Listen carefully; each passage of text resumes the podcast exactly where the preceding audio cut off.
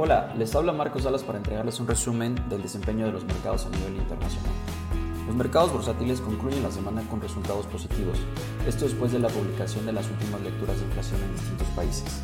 Las cifras que sorprenden a la baja en Estados Unidos, dando cuenta de haber alcanzado un posible punto de inflexión. Ante esto, los principales índices accionarios reaccionaron de forma favorable. Después de conocerse estas cifras, los participantes del mercado comienzan a considerar una posible moderación por parte de los bancos centrales en el manejo de la política monetaria, al tiempo que la temporada de reportes corporativos en Estados Unidos se aproxima a su fin con resultados positivos. Sumándose a esto, la evolución positiva de indicadores de confianza en Estados Unidos y de la producción industrial en Europa, que parecen mostrar mayor resiliencia.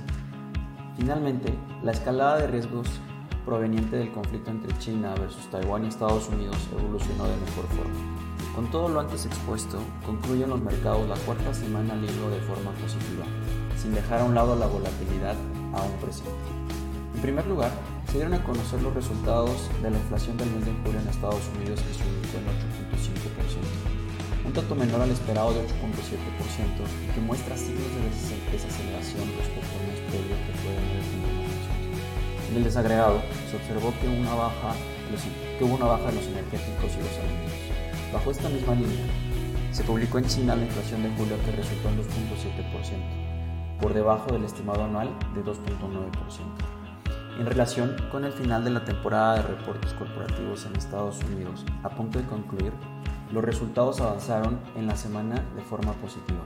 Tras el avance de más del 90% de las compañías del índice Standard Poor's 500 estos resultados dan cuenta que el 75% de las compañías han logrado superar las expectativas en utilidades, considerando un entorno más retador que enfrentaron este segundo trimestre del año.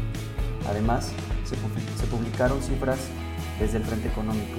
En Estados Unidos, por un lado, la confianza del consumidor en la Universidad de Michigan resultó mejor en 55.1 puntos en relación con el último dato publicado. En Europa, a la par, se publicó la producción industrial, la cual avanzó 2.4%, sosteniendo mayor resiliencia. En un último punto, es importante señalar que los inversionistas continúan atentos a lo que ocurre entre Beijing y Washington. Esto después de la visita de Pelosi a Taiwán días atrás, donde las tensiones bilaterales y diplomáticas se han acrecentado. No obstante, todo apunta a que el conflicto pudiera no escalar de forma abrupta, lo que ha aligerado las preocupaciones en los mercados financieros. Como resultado de todo lo comentado, en el balance de los mercados bursátiles finalizan la semana de forma positiva. Los principales avances se registran en las plazas europeas y en Estados Unidos. Asimismo, los principales índices en Latinoamérica, Brasil, Chile y México también anotaron importantes ganancias. En un contexto donde el comportamiento semanal del dólar registró un retroceso frente al resto de divisas, observamos una apreciación de distintas monedas de países emergentes y desarrollados en la semana al tiempo que las tasas estadounidenses registraron caídas a lo largo de la curva. Los invitamos a estar atentos a nuestras publicaciones y a seguir nuestras redes sociales.